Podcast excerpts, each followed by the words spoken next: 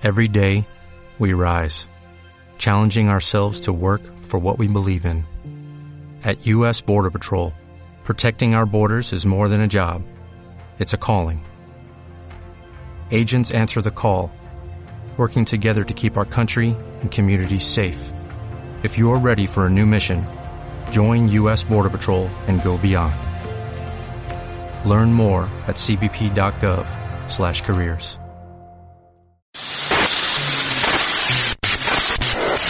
Te aseguro que haré todo lo que pueda para ayudarte. Mi sirviente Vic nos puede ayudar. Tal vez lo conoces. Ah, el chico chino, ¿verdad? ¡Chino! Por Dios, claro, es chino. Preguntaba por qué era tan difícil entenderlo. Creí que tenía un impedimento bucal.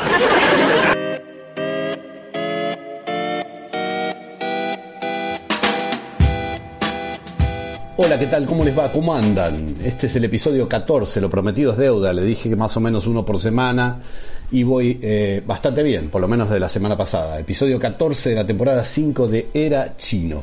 Che, tuve algunos comentarios con respecto a eh, que les gustaba escuchar esas cosas que yo tenía para decir eh, al, al principio de Era Chino. Bueno, el tema es que a veces tengo cosas para decir y a veces no. Eh, es así.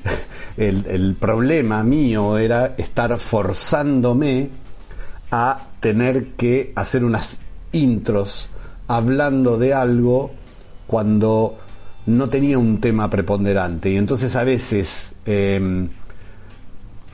no, no, no, podía ejercer eh, la idea que yo quería eh, al, cuando empecé esta temporada de Era Chino de eh, abrir con un tema que, que estuviera impactando en, en, mí o en lo que tiene que ver con la comunidad cinéfila o seriéfila.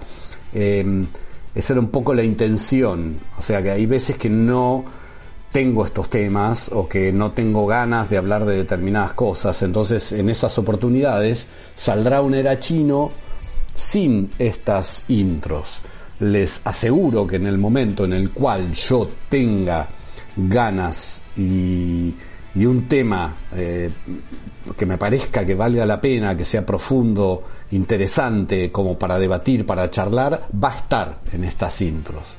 Va a estar. Pero en principio, tanto el episodio 13 como este episodio 14, todo lo que me está pasando en la vida pasa por el plano personal y a veces siento que cuando paso al plano personal me expongo demasiado. Eh, muchísimos de ustedes, la gran mayoría, eh, los entiendo, los siento como gente de buena leche que eh, pueden entender y comprender que esa exposición personal que yo hago a veces no van a hacer nada malo con eso. O sea, cuando yo me expongo, estoy dando, dando un material para que eh, si alguien quiera me pueda lastimar. Eh, porque es así. Yo cuento algo de personal, de mi vida, lo que pienso, lo que siento, lo que opino, y les estoy dando un material que mal usado puede terminar lastimándome. Es una etapa de mi vida en la cual yo quiero protegerme mucho, porque no estoy asimilando muy bien los golpes emocionales, por lo tanto, elijo muy bien qué decir, sobre qué hablar y qué opinar.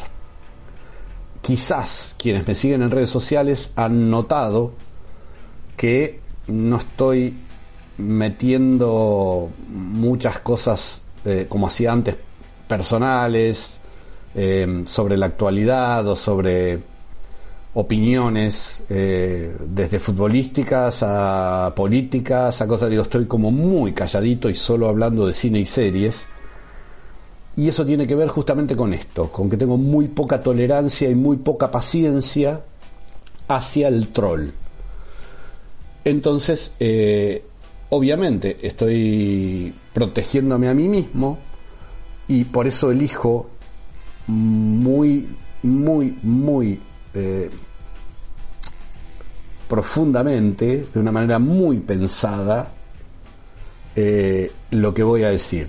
lo que voy a opinar. Cuando hablo de series y cine, opino, no me importa nada. Lo que yo, es mi opinión, o sea, es mi opinión, es mi mirada, es mi Ahora, cuando me meto con temas personales en donde alguien eh, me puede trolear, bueno, soy mucho más cuidadoso. Es por eso que quizás no encuentren intros eh, mágicas y revolucionarias, nunca las hubo en realidad, ni magia ni revolución, pero no esperen eso, simplemente estos episodios de la chino tienen que ver con cine y series puntualmente, dejando de lado eh, esas intros más eh, personales, más charlatanas, más boconas. Así que vamos a los bifes directamente, con la promesa de que cuando tenga cosas de las cuales hablar y no me sienta en riesgo, de eso vamos a hablar. Bloque 1 arranca con el paciente. Guille, ¿viste el paciente? ¿Viste el paciente, Guille? Guille, ¿viste el paciente? Mirá el paciente. Sí, lo vi al paciente. Lo vi, lo vi. Lo que pasa es que no lo podía incluir en Era Chino hasta que no lo terminara, por supuesto. El paciente está en Paramount Plus. Está protagonizada por Steve Carell. Son 10 episodios de 30 minutos. Y podríamos decir que es un thriller, sí. ¿Tiene contenidos dramáticos? Sí, muchos. ¿Un thriller dramático existe? Sí, por supuesto, existe. Acá está. La historia tiene que ver con un terapeuta que ha tenido una pérdida muy dolorosa recientemente, tiene hijas, que le llega un paciente especialísimo. Eh, yo, como terapeuta me preocuparía si me llega un paciente así, pero bueno, es un tipo que está acostumbrado, Steve Carell, a trabajar con pacientes eh, diferentes entre sí. Es eh, habitual. algunos pacientes son más, eh, entre comillas, normalitos y imagino que todos los terapeutas en algún momento han tenido pacientes de esos que quizás no querés tener. Este paciente, no les voy a cagar nada de la historia, que es un tipo muy particular, un tipo joven, lo secuestra cuando lo secuestra, se revela a los espectadores que este tipo es un asesino en serie. Y lo tiene secuestrado porque quiere que lo ayude a frenar esa compulsión, esos impulsos que tiene de matar. Excelente punto de partida. Steve Carell atado, encadenado, en un sótano o en, una casa, eh, en un lugar bastante lúgubre, em, con un tipo que hace su vida, le da de comer, lo trata bien, le da de beber, todo, nada más lo tiene encerrado y quiere tener esas charlas para que lo ayude a dejar de matar. Como les dije, son episodios de 30 minutos, muy buenos, se ven muy fácil, 3, 4 seguiditos salen como piña. Steve Carell está buenísimo, está buenísimo su trabajo, es genial. En este momento no tengo presente el nombre de quien hace el asesino, pero también es aterrador, es un tipo que me inquieta, me genera una sensación eh, horrible desde el minuto cero que lo veo, pero es muy buena serie El paciente. Todos los que me empujaban a verla, que hacían su mayor esfuerzo para que yo la vea, tenían razón. Eh, así que la recomendé en el newsletter y ahora la recomiendo acá con mayor profundidad. Ya saben que algunos contenidos por ahí se repiten en el newsletter de los viernes y en Era Chino. En Era Chino puedo hablar un poco más, extenderme un poco más. En el newsletter a veces son solo 5 o 6 eh, líneas que no llegan ni a 100, 150 caracteres. Eh, muy buena. El paciente la encuentran en Paramount Plus. Voy a toser, perdón. Gracias. Eh, me encantaba en la radio cuando decía voy a toser y los operadores se agarraban la cabeza, pero bueno, eh, era así, che, radio es radio, radio verdad. Hay una serie que también recomendé en el newsletter, de Netflix en este caso, dinamarquesa. En realidad es una miniserie, son seis episodios. Se llama Cowboy en Copenhague. Y es una de las cosas más delirantes, extrañas y fascinantes que he visto. El director es Nicholas Winding Refn. Eh, hizo Driver, hizo Pasher, entre otras cosas.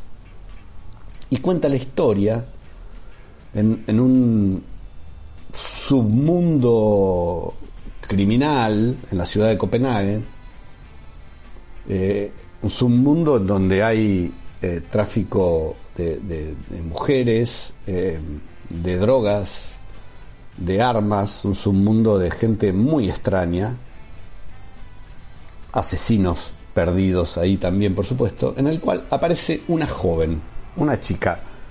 Cuando la vean, van a ver que está, primero el personaje está súper logrado. Este personaje se llama Mew. La chica que lo hace es Angela Bundalovic. Eh, es espectacular el trabajo que hace, el personaje que compone. Se supone que esta chica tiene poderes místicos.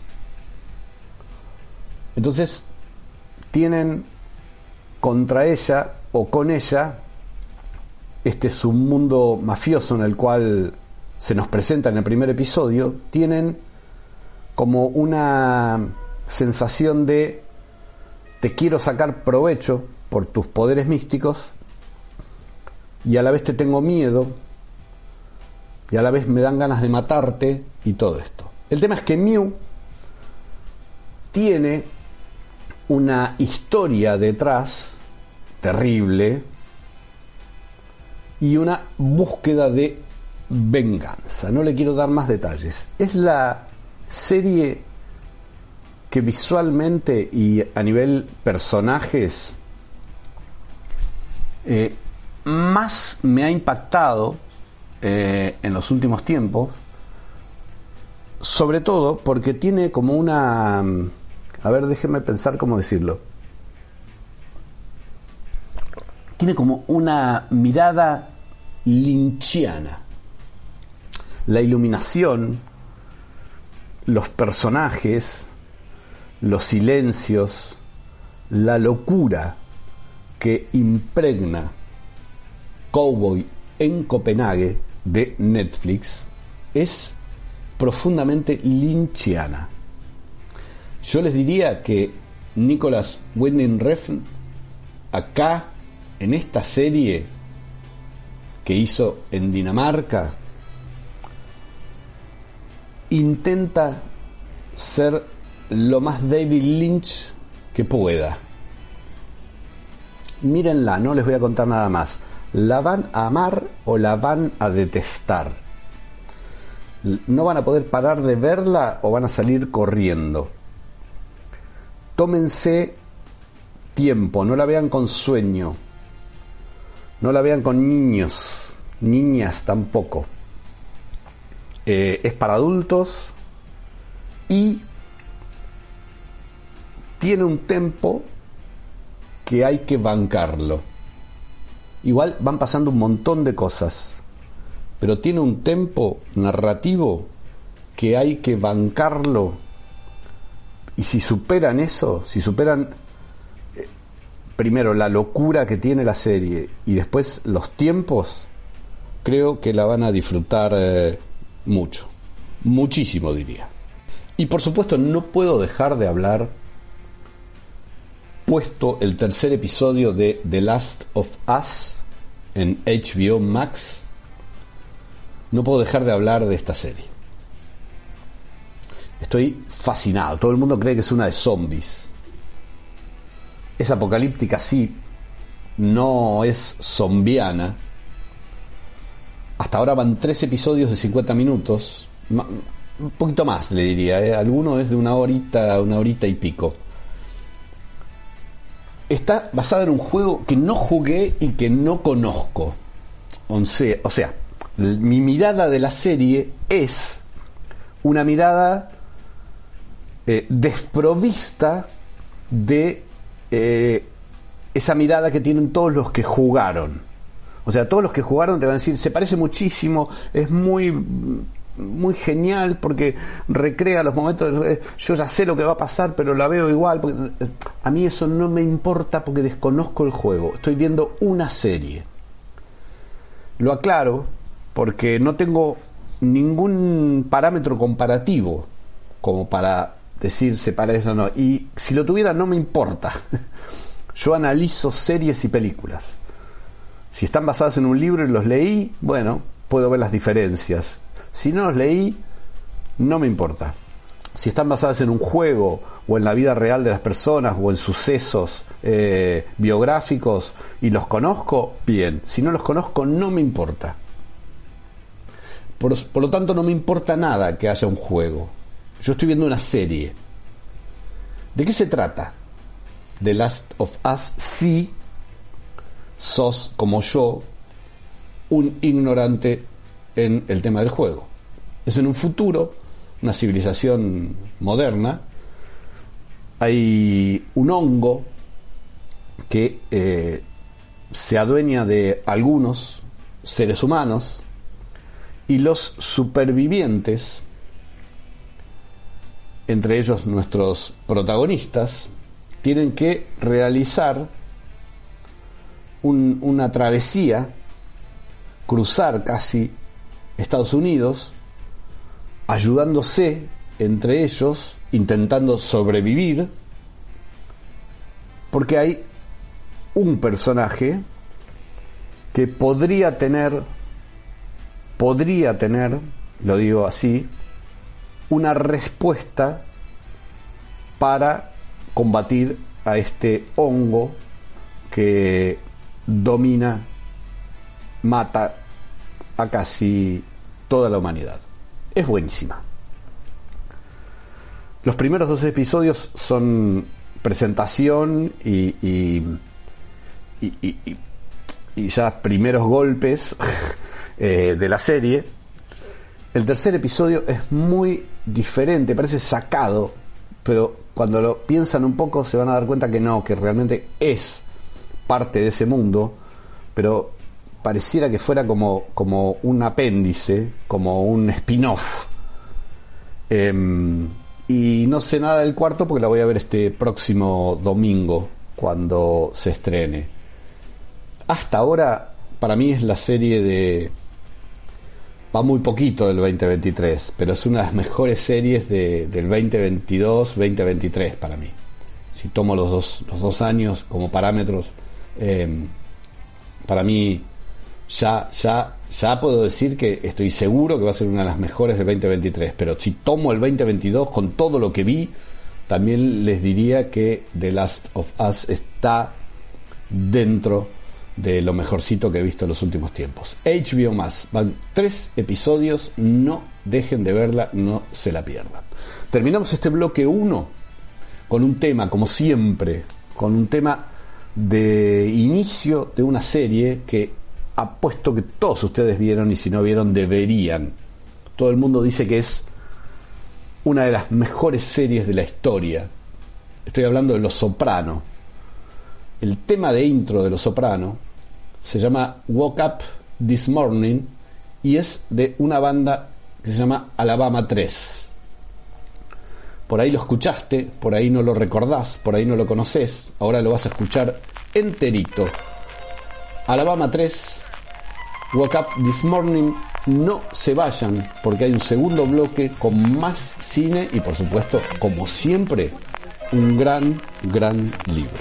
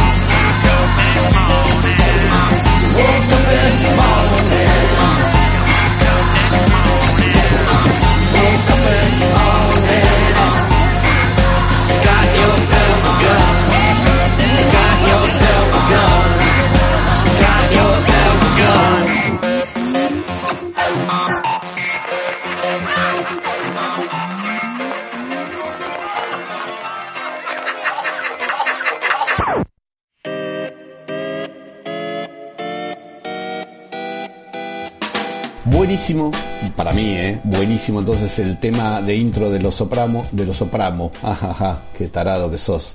Eh, los soprano, digo, los soprano, ¿eh? Eh, buenísimo. Woke Up This Morning de Alabama 3. Em, es un tema que recuerdo eh, haberlo puesto alguna vez en la radio, porque nos gustaba mucho cuando estábamos todos fascinados con los sopranos y, y este tema que, que tantos recuerdos nos trae a todos los fanáticos de las series. Este bloque 2 lo arranco con una película que está en los cines, que aún no van a encontrar en ninguna plataforma. Se llama Los Fablemans. Eh, es una película de Steven Spielberg. Ya que les diga que es de Steven Spielberg, sabemos que estamos hablando de una película de 8 para arriba. Esta película es un 10 para mí. Es una película muy autobiográfica que cuenta parte de la infancia y la juventud de Steven Spielberg. Digo semi autobiográfica porque seguramente en un relato, en una narración de este estilo, uno no cuenta todo, sino cuenta lo que tiene ganas de contar y además contado y escrito en formato de guion cinematográfico. Por lo tanto, no me atrevo a decir que es autobiográfica y me gusta la palabra semi autobiográfica. Está ambientada por lo pronto en la década del 50 y los primeros años de los años 60. Se centra en un chico de Arizona que se llama Sammy, Sammy Faberman, que tiene una madre muy particular, eh, un padre muy, ¿cómo decirlo?, pragmático. Eh, Michelle Williams hace de su madre y Paul Dano, Paul Dano, qué gran actor este pendejo, o pendejo ya no, pero qué, qué, qué, actorazo que se convirtió Paul Dano. Este chico descubre un secreto que tiene que ver con su familia y trata de empezar como a, a buscar en el cine eh, un, una forma de canalizar y de eh, avanzar más allá de ese particular secreto familiar que ha descubierto. No les quiero contar mucho más. Es parte de la vida de Steven Spielberg, contada por Steven Spielberg. Es una película muy emocional. Para mí es una de las películas más importantes de los últimos tiempos. Esto lo voy a seguir diciendo cada vez que aparezcan películas importantes de los últimos tiempos. Ya esa lista de las películas más importantes de los últimos tiempos debe tener 20 películas. Eh, pero esta es muy reciente. Estoy muy impactado aún por ella. Me pareció muy maravillosa, muy hermosa, muy profunda, conmovedora. Y creo, sin eh, equivocarme, que dentro del cine de Steven Spielberg es una de las más importantes. No sé si importante, pero por lo menos fundamental. Con todo lo que significa la palabra fundamental. No fundacional, ¿eh? fundamental. Los Fabermans. La pueden ver en cines. Entiendo yo que, no sé, en un mes o algo así estará en alguna plataforma. Pero se las recomiendo mucho en pantalla grande, en los cines, donde se la pasa muy bien viendo este tipo de películas. Sigo este bloque 2 con una serie de Amazon Prime que también sugerí, recomendé en el newsletter, pero quiero hablar un poco más de ella. Se llama The Rig o La Plataforma. La pueden encontrar con los dos nombres. ¿De qué se trata La Plataforma? Bueno, es un thriller con elementos dramáticos que tiene como eje, por supuesto, una plataforma pero no una plataforma cualquiera, sino una plataforma petrolera que está ubicada muy cerca de las costas de Escocia. Ahí se encuentra algo que se llama el Mar del Norte, que como todos sabemos, tanto como los mares del sur, son mares que no son nada tranquilos. eh, hay intensos oleajes, son tormentosos, un frío de cagarse. Bueno, en esta plataforma, donde hay gente trabajando en el tema del petróleo, de sacar petróleo,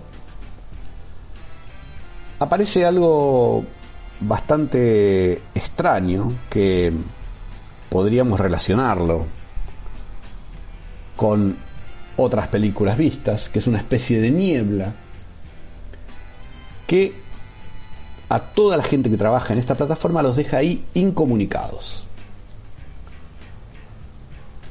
Eh, hay un elemento que se repite en este tipo de series o películas que es hay dos elementos. Uno uno tiene que ver con una amenaza que venga con esa extraña niebla como podría ser la serie de Fog la película perdón de Fog la niebla. Ahí es la gente defendiéndose de una amenaza. Hay otras series que tienen temas parecidos en donde lo importante es qué pasa con esas personas ahí aisladas en ese lugar incomunicados. Por acá va la plataforma, va por la cuestión más personal. La narración es bastante clásica. Cuando digo clásica no digo mal, digo que es una narración que no, no es rebuscada. Digamos, quiere contar esto, lo cuenta de una manera clásica. Em, va a seguir, seguramente habrá una nueva temporada. Em, yo necesito una nueva temporada para saber cómo sigue esto. Pero la verdad que funciona muy bien. Eh, tiene suspenso, em, como les dije, tiene thriller, tiene dramatismo.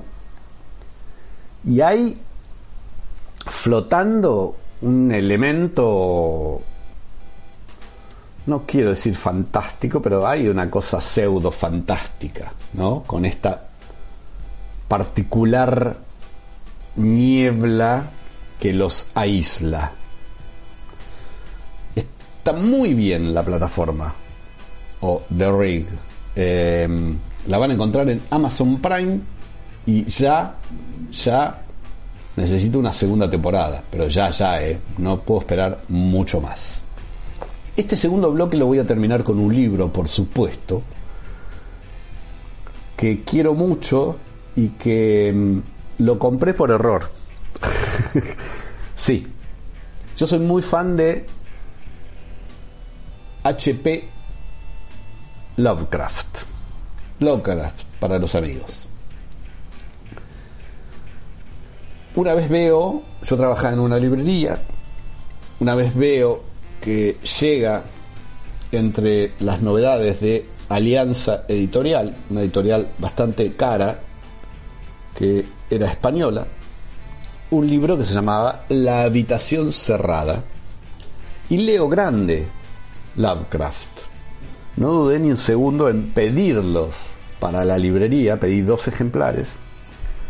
Y Así cuando llegó, sin prestar mucha atención, me lo llevo, o sea, yo pagaba con, me los anotaba y después me lo descontaban de mi sueldo, me lo llevo a casa y llegó dispuesto a leer La habitación cerrada, una serie de cuentos de Lovecraft. Cuando llego a casa y leo en detalle eh, lo que dice el libro, me cuenta lo siguiente que este libro fue escrito por un tipo que se llama August Derlet. ¿Quién es August Derlet?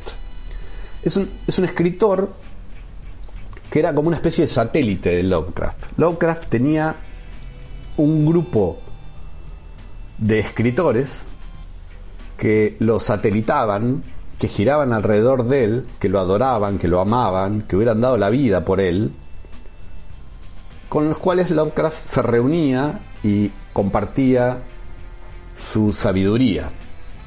Uno de ellos era August Derlet.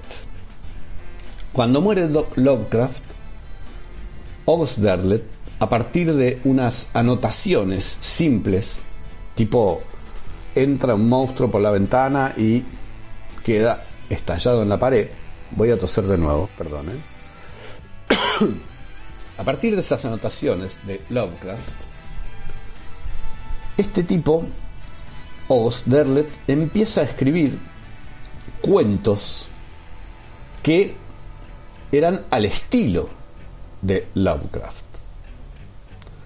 El estilo de Lovecraft, para quienes no leyeron las historias de terror, es muy particular. Hay algo que a mí me encanta de Lovecraft, es que el, el relato del horror queda en tu imaginación.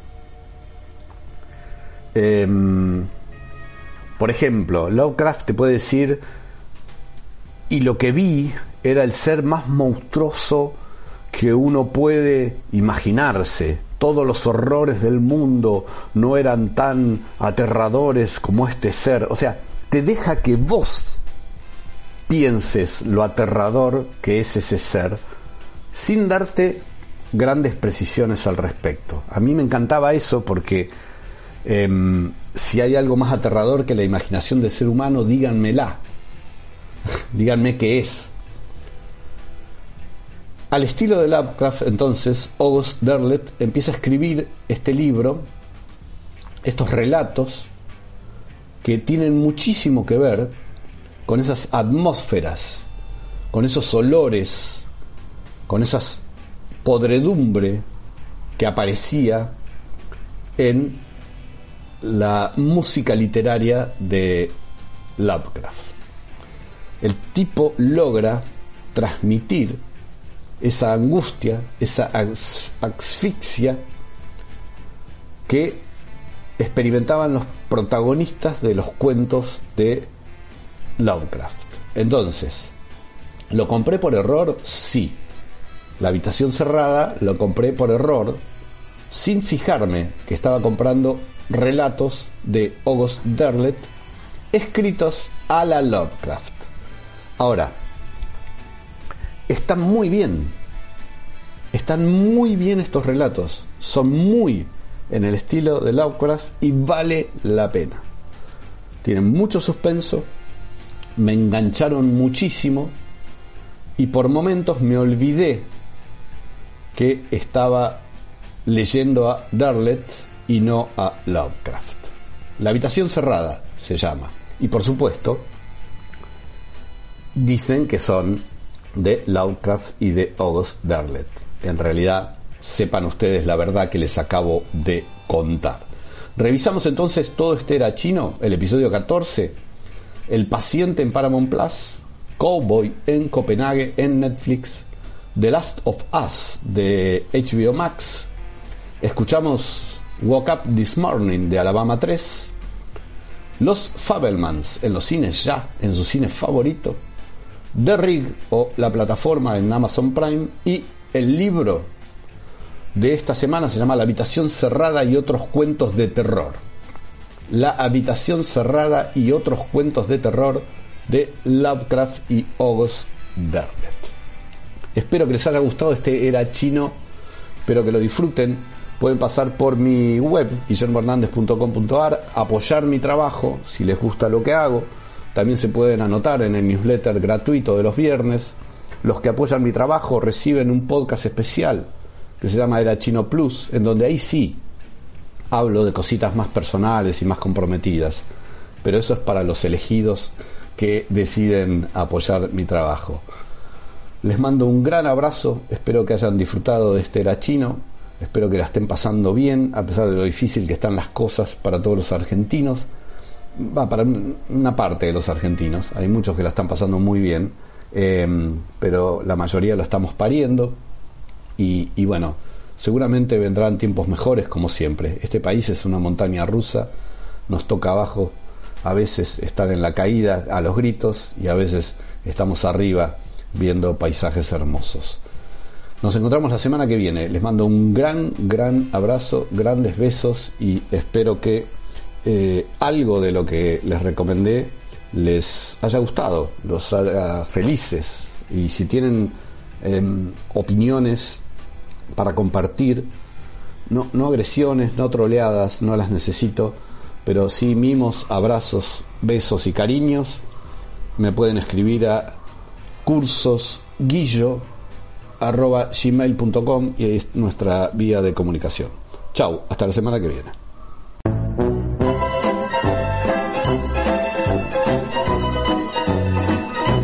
Este ha sido un episodio más de Era Chino, el podcast de Guillermo Hernández.